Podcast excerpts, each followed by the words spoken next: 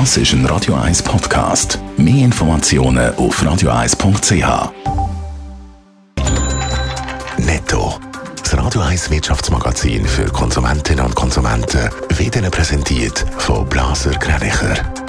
Wir beraten und unterstützen Sie bei der Bewertung und dem Verkauf von Ihrer Liegenschaft blasergreinicher.ch Adrian Sutter. Experten gehen davon aus, dass der Automarkt in diesem Jahr zünftig boomt. Im letzten Jahr sind weltweit weniger Autos verkauft worden, doch das könnte sich gemäss einer neuen Studie von EY in diesem Jahr ändern. Die Studie geht davon aus, dass das ja gut 10% mehr Autos verkauft werden, das auch darum, weil es keine Lieferengpässe mehr gibt. Gemäss einer neuen Immobilienstudie dürften die Mieten in der Schweiz Ende Jahr weiter steigen.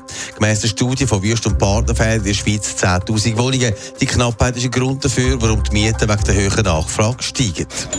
Die Deutsche Bahn will mit einem Milliardenprogramm unter anderem wichtige Strecken sanieren.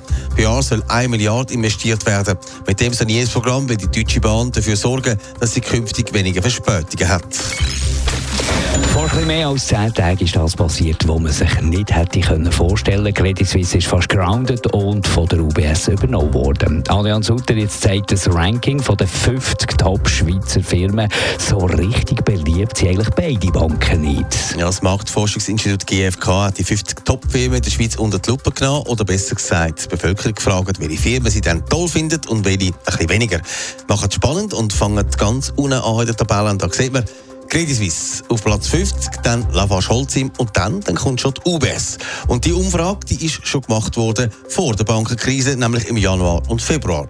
Allgemein haben die Banken und Versicherungen nicht so gut mit der Beliebtheit. Sie sind fast alle ziemlich weit unten als Gefinde dieser Rangliste. Ausnahmen bilden Kantonalbank und Mobiliar, die es knapp nicht in die Top 10 geschafft haben. Wer ist denn ganz oben auf dieser Rangliste? Es ist, ja, wie fast immer, die Migro. Und die landet bei so Umfragen tatsächlich immer auf einem Spitzenplatz. Dann kommt Victorinox, offenbar gewisse Liebe zum Sackmesser, der da mitspielt. Und auch der Chipshersteller Zweifel hat es geschafft aufs Podest. Ricola, Lind und Sprüngli, aber auch Geberit und die Migro-Konkurrentin Coop sind auch noch auf dem Spitzenplatz. Logitech, Rivella und SBB haben es dann auch noch in die Top 10 geschafft. Man muss aber sagen, im Vergleich zu der letzten Umfrage hat es auf dem Spitzenplatz praktisch keine einzige Veränderung gegeben.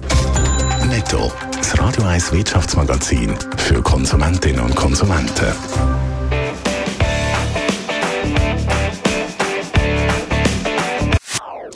Das ist ein Radio 1 Podcast. Mehr Informationen auf radio1.ch.